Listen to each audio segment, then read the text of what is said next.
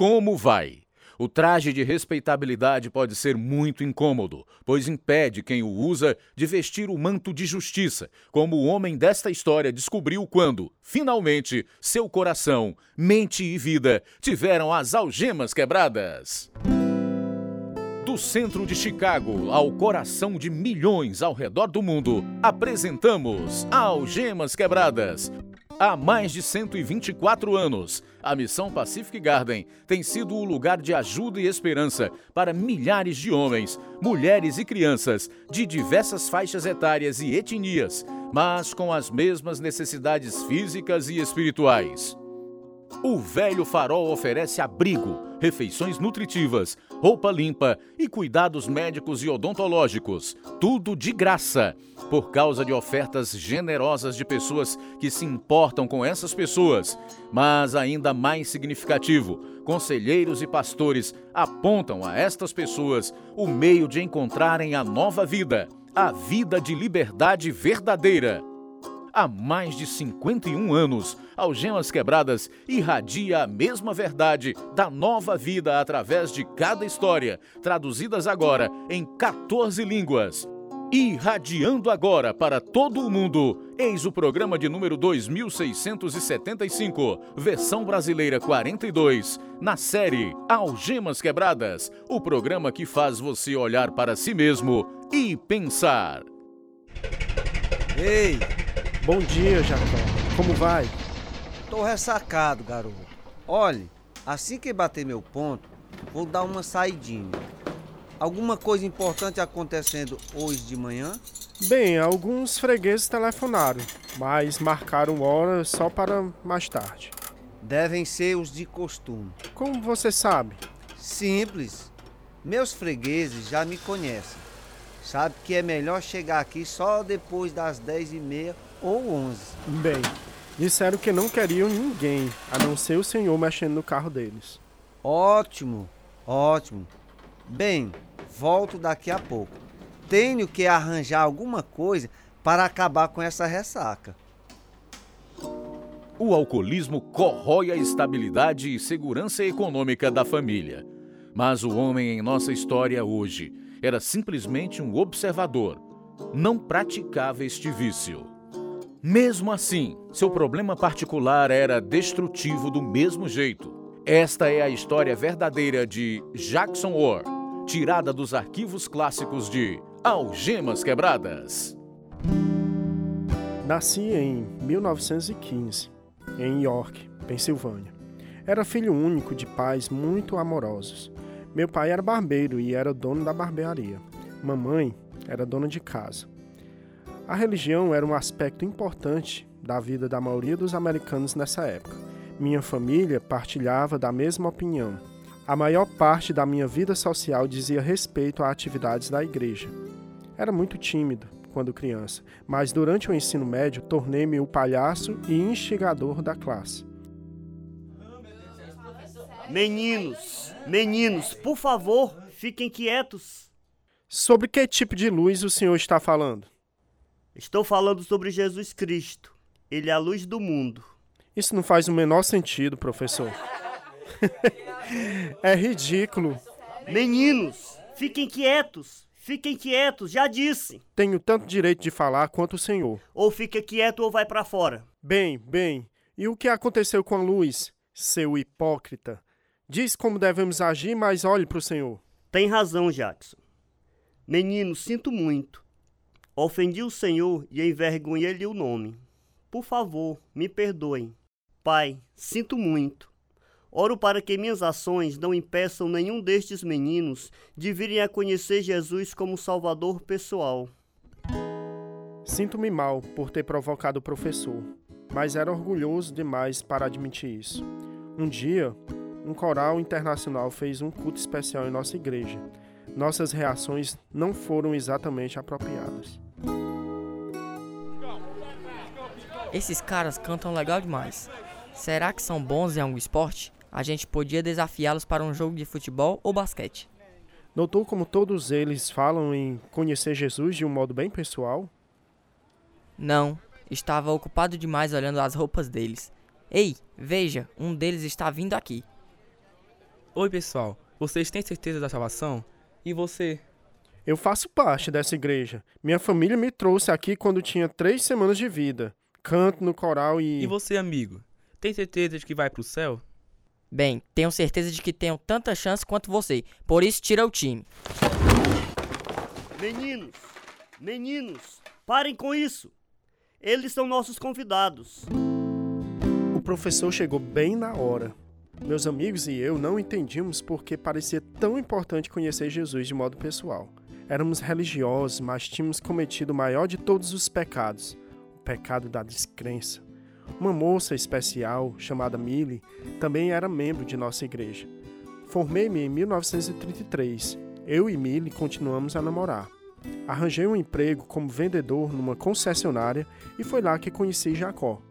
Todo mundo sabia que ele era alcoólatra, mas o jeito com que trabalhava fazia com que os fregueses sempre voltassem. Já vendeu alguma coisa hoje, garoto? Não, ainda não. Já faz uns dois meses que não vendo muito. Você devia pensar em ser um mecânico como eu. Ou então um barbeiro como seu pai. Bem, sei que tenho que fazer alguma coisa logo. Falta só um ano para o meu casamento e tenho que arranjar um emprego fixo antes de casar. Isso mesmo. As esposas não gostam de ficar quebrando a cabeça em como pagarão as contas. Bem, Millie vai ser uma esposa maravilhosa. Tenho que me preparar para cuidar dela do mesmo jeito que meu pai cuida de minha mãe e de mim. Jacó era um dos melhores mecânicos de veículo da cidade, mas também era o que bebia mais. Não era segredo para ninguém que ele vinha trabalhar cada dia de manhã bêbado. Então, aparentemente sem aviso, ele mudou. Numa determinada manhã, prontamente às 8 horas, marcou o ponto, pegou a caixa de ferramentas e foi trabalhar. Foi tão inesperado que ninguém se atrevia a dizer nada, pelo menos por enquanto. Ei, vocês estão formando alguma manifestação ao redor deste carro ou o quê?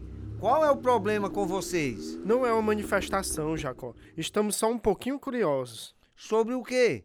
Nunca viram um homem trabalhando no motor de um carro? Bem, é que você está agindo de maneira estranha esses três últimos dias. Escutem, vão trabalhar.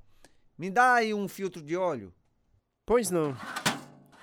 Jacó, qual é o problema? Nenhum. Nunca me senti tão bem em minha vida. Todo mundo notou que você não bebe há três dias. O gerente disse que você virou um religioso ou coisa parecida. Não, garoto. Religioso não. Domingo passado, à noite, recebi o Senhor Jesus Cristo como meu Salvador. Ele me salvou, Jackson. Oh, bem, e isso é bom, Jacó. Todo mundo vai ficar aliviado em saber que foi isso que aconteceu. Ninguém está mais aliviado do que eu. Nunca mais Jacó chegou bêbado ao emprego. Ele e eu nos tornamos muito amigos. Depois de algum tempo, ele contou o que levara a uma mudança tão drástica. Sabe, garoto, minha bebida quase destruiu o meu lar. Minha esposa ameaçou pegar nossos filhos e ir embora.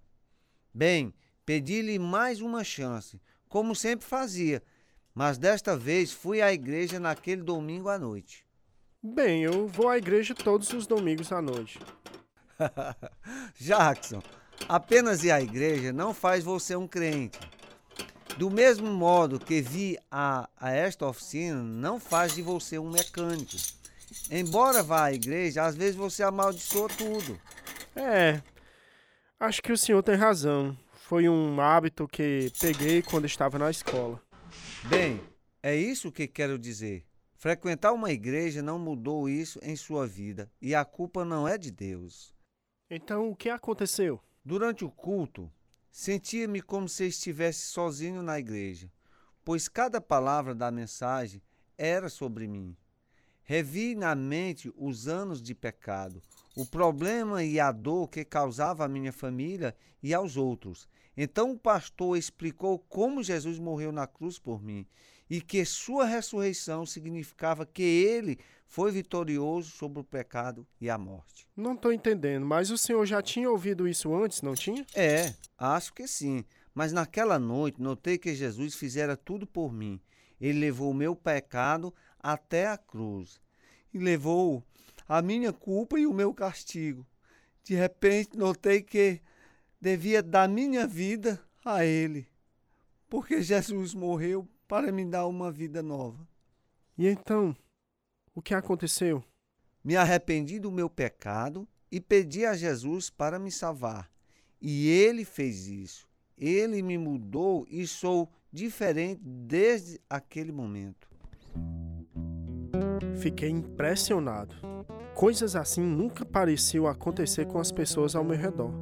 Uma noite, fui à casa de Jacó fazer uma visita. A esposa dele serviu uma merenda gostosa, mas o Jacó fez afirmações que me perturbaram. Jackson, sei que está envolvido em todas as atividades dos jovens de sua igreja, mas você já recebeu o Senhor Jesus como seu salvador pessoal? Sabe, Jacó, nunca tive problemas com o pecado como o Senhor. Nunca bebi. Sou um pouco profano de vez em quando, mas todo mundo faz isso. Não é pecado tão horrível assim. Sempre soube de tudo sobre Deus. Esta é a palavra mágica, sobre. Esta palavra já levou muita gente ao inferno.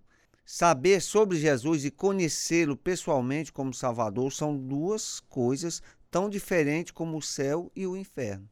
Bem, eu fico feliz pelo Senhor, Jacó. Fico feliz que o Senhor e sua família estejam tão bem, de verdade. Ei, vejam, está ficando tarde. É melhor eu ir embora. Até amanhã. Não é preciso dizer que nunca mais aceitei um só convite do Jacó para visitá-los e o evitava na oficina. Finalmente saí da concessionária e os comentários dele ficaram para trás. Arranjei emprego numa rede de farmácias em 1936 e no ano seguinte casei-me com Millie. Recebia promoções no emprego e nós dois continuamos a trabalhar com os jovens em nossa igreja. Éramos altamente respeitados pelas pessoas em nosso bairro e em nossa igreja. Parecia que tínhamos tudo. Até fui eleito diácono.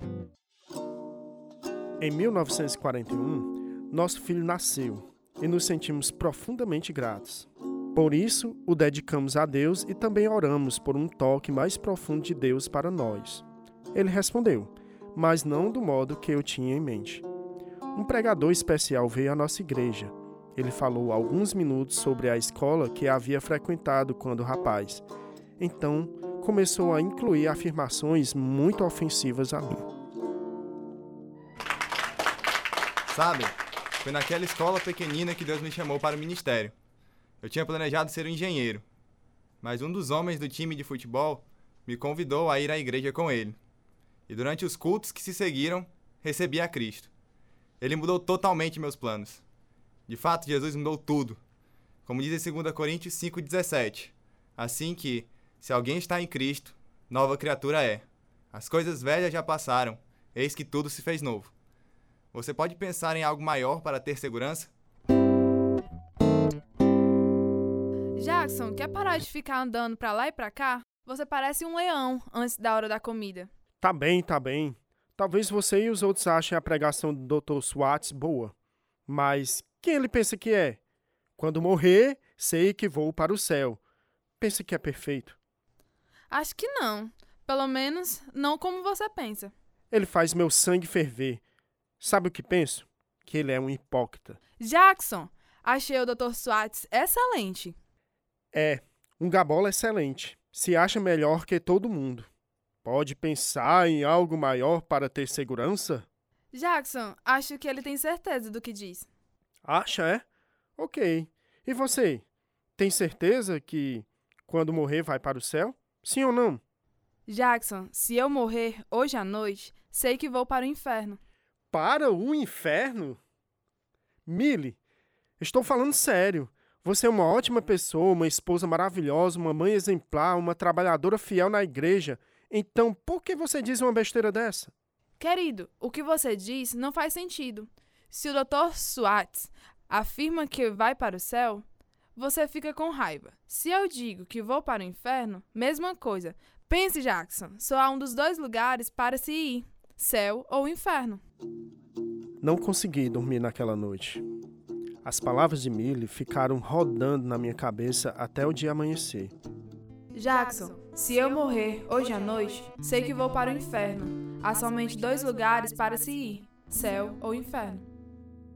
Querido Deus, se houver um modo de saber com certeza, por favor, mostre-me.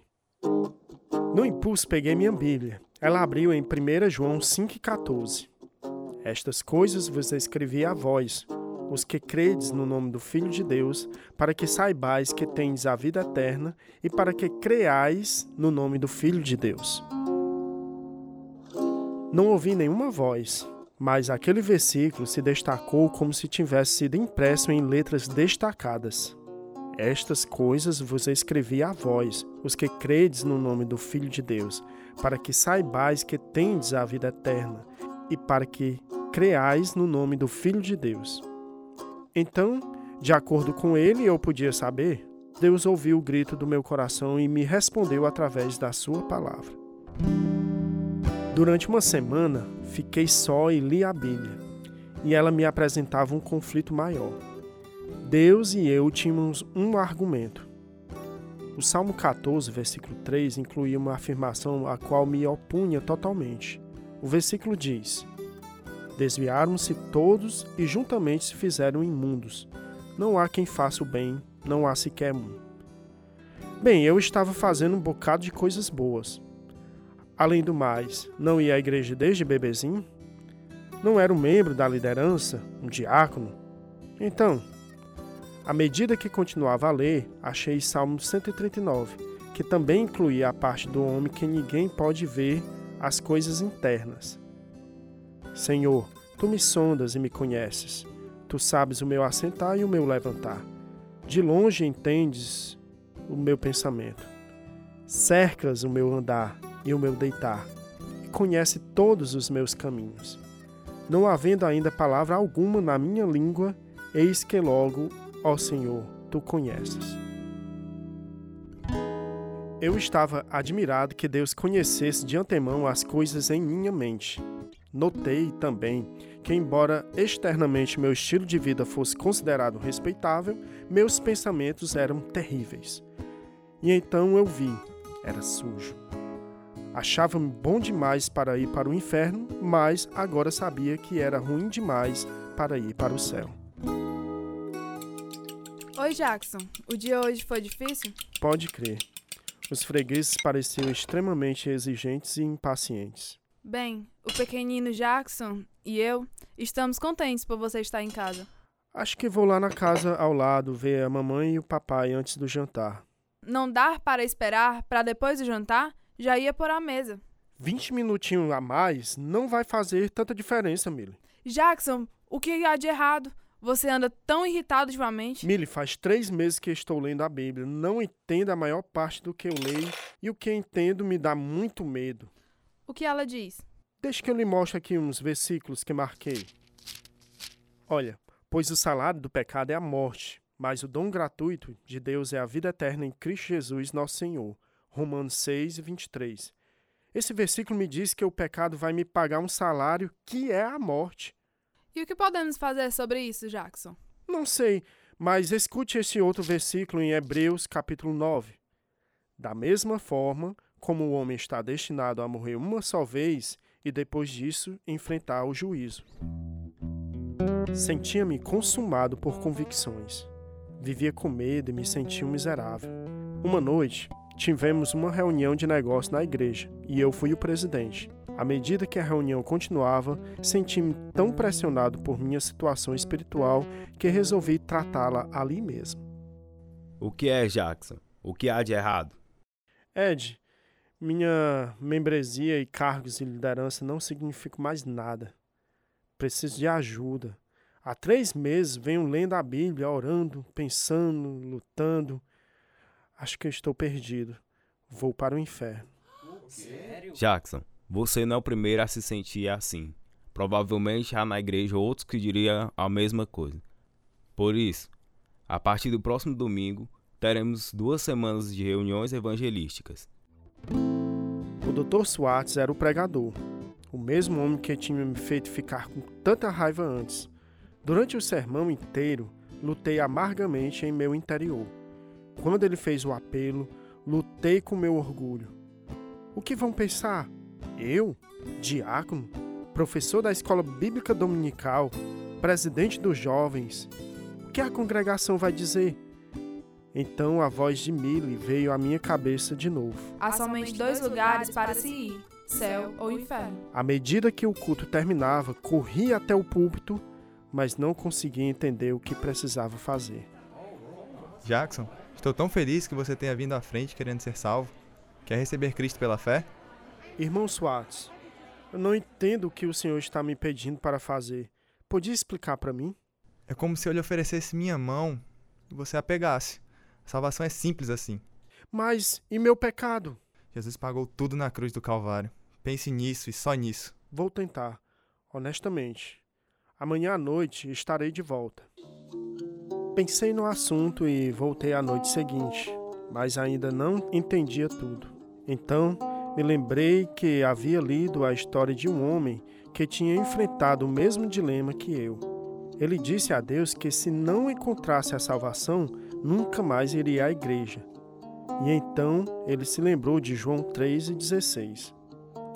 Porque Deus tanto amou o mundo que deu seu Filho unigênito, para que todo o que nele crer não pereça, mas tenha a vida eterna.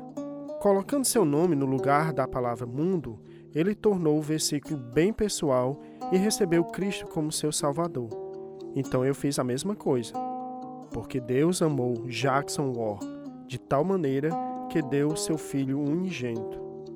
Vi então que a morte de Jesus na cruz era um fato histórico que havia conhecido a minha vida inteira, mas saber que ele morrera por meus pecados fazia toda a diferença.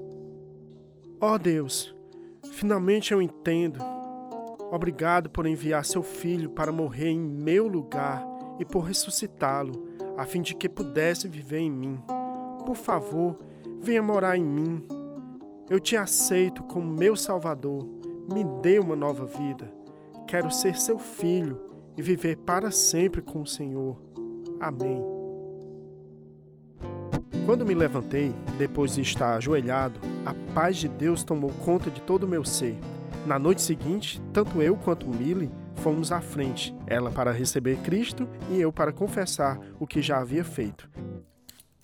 Querida, preciso sair um minutinho. Aonde você vai? Vamos nos reunir para orar antes que a turma do evangelismo saia. Jackson, sua agenda está lotada, auxiliar de gerente na loja e agora servindo como pastor na nossa igreja. Milly, Deus me deu essas responsabilidades para que eu possa experimentar a realidade de Provérbios capítulo 3. Você está se referindo aos versículos 5 e 6, não é? Confie no Senhor de todo o seu coração e não se apoie em seus próprios entendimentos. Reconheça o Senhor em todos os seus caminhos e ele endireitará as suas veredas. Exatamente. Um dos diáconos me disse que eu devia pensar em deixar a farmácia e ser pastor em tempo integral, mas eu não sei. Vamos orar sobre isso, Jackson. Mas a igreja pode usar o dinheiro que ia me pagar para construir outro edifício. Além do mais, preciso ir ao seminário e não temos como pagar nenhuma dessas despesas. Logo, fiquei com medo de orar para que Deus me mostrasse sua vontade. Após muita luta, falei sobre o assunto com um amigo e conversei com Millie outra vez. Jackson, vamos somar nossas despesas mensais. Depois a gente as divide na metade. E então pergunta à administração da igreja se vão mesmo contratar você. Se oferecerem como salário o valor da metade das despesas mensais, vamos saber que Deus nos está dirigindo para que confiemos nele com o resto. Bem, mamãe e papai provavelmente vão deixar que a gente continue aqui sem pagar aluguel enquanto eu estiver no seminário. Com certeza. A igreja nos ofereceu exatamente a quantia que tínhamos calculado. O gerente da loja pensou que eu tinha ficado doido quando pedi as contas.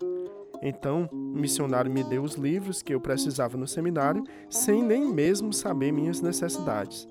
Após a formatura, pastorei uma igreja que só tinha 12 membros, mas que cresceu rapidamente. Meus pais começaram a frequentar esta igreja e minha mãe recebeu a Cristo antes de morrer. Meu pai foi morar num abrigo para idosos. Eu ia visitá-lo todos os dias. Uma noite, ele estava esperando por mim quando cheguei. Disse a Milly o que aconteceu no jantar. Milly, papai me disse que quando foi dormir ontem à noite, ele agradeceu a Deus por mamãe, por nós e por sua vida. Então o céu se fechou para ele. Ficou tão agoniado que disse a Deus que ia me perguntar o que estava errado. E o que era? Bem, Deus lhe deu a certeza de que não era salvo e que não iria para o céu como nós. E o que você fez? Ora, pedi que me contasse sobre o dia em que achava que foi salvo. Ele me falou de um culto evangelístico quando era menino. Ele foi à frente durante o apelo. Só isso. Perguntei a ele o que tinha feito quando se casou com mamãe. Ele disse que fez um compromisso com ela e que cumpriu este compromisso. Isso ajudou? Ajudou sim. Deus iluminava a mente dele de que precisava fazer um compromisso com Deus. Ele orou naquele momento e recebeu o Senhor Jesus como Salvador. Glória a Deus, Mili. Meu pai é salvo. Jackson pastoreou aquela igreja durante 34 anos. A frequência subiu para 1.200 pessoas. Na Sexta-feira Santa, em 1993, ele foi escolhido para pregar sobre uma das seis últimas palavras de Cristo. Hoje você estará comigo no paraíso. Após pregar um sermão poderoso, desceu do púlpito, sentou ao meu lado, pegou minha mão e colocou a cabeça gentilmente em meu ombro e foi morar com o Senhor. Jackson Orr, o homem que se achava ruim demais para ir para o céu, mas bom demais para ir para o inferno. Tirara seu traje de respeitabilidade muitos anos antes, mas naquela Sexta-feira Santa foi conduzido à presença do Senhor. Meu amigo, se você acha que seu traje de respeitabilidade lhe basta, não se engane. A Bíblia diz em Efésios 2, 8 e 9: Pois pela graça de Deus vocês são salvos por meio de fé. Isso não vem de vocês, mas é um presente dado por Deus. A salvação não é o resultado dos nossos esforços, portanto, ninguém pode se orgulhar de tê-la. Se quiser saber mais sobre esta tão grande salvação, escreva para esta emissora o endereço é Algemas Quebradas, Caixa Postal 01, Nova Russas, Ceará, Brasil. CEP 62 e 200 000. Ficamos felizes em tê-lo como ouvinte de Algemas Quebradas. Este é o programa número 2675, versão brasileira 42. Fizeram parte desta história verdadeira os seguintes atores: Marcos Souza, Kelton Jonathan, João Leiva, Maria Rita, Elias Silva, Davi Paiva, Ronaldo Soares, Matheus Carvalho. Tradução: Edissa Soeiro. Direção: João Carvalho e Lina Gossen. Produção: João Lucas Barroso. Música: Ismael Duarte e Heriberto Silva. E eu sou Luiz Augusto. Algemas Quebradas foi gravado nos estúdios da Rádio Ceará Nova Russas, Ceará, Brasil. Algemas Quebradas está sendo produzido pela Missão Pacific Garden para mostrar, através de histórias verdadeiras, que se a sua vida está vazia, pode ser cheia até derramar. O endereço da Missão Pacific Garden, 1458 Sul Canal Street, Chicago, Illinois, 60607, Estados Unidos. O nosso endereço no Brasil é Algemas Quebradas, Caixa Postal 01 CEP 62 e 200 000, Nova Russas, Ceará.